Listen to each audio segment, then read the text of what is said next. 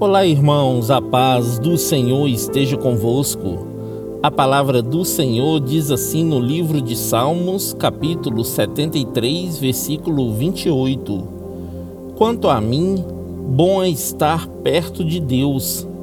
Faço do Senhor Deus o meu refúgio para proclamar todas as suas obras.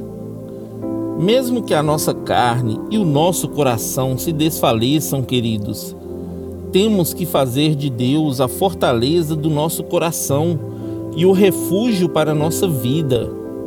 Bom mesmo é estarmos sempre na presença do Senhor, queridos, pois nele encontramos descanso e refrigério.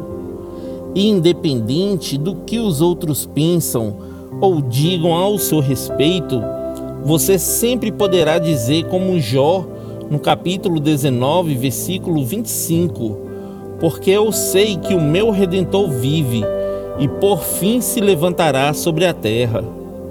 Se prepare, querido, porque somente aqueles que estarão na presença de Deus alcançarão a sua promessa. Amém? Que Deus abençoe você, sua casa e toda a sua família. E lembre-se sempre, você é muito especial para Deus.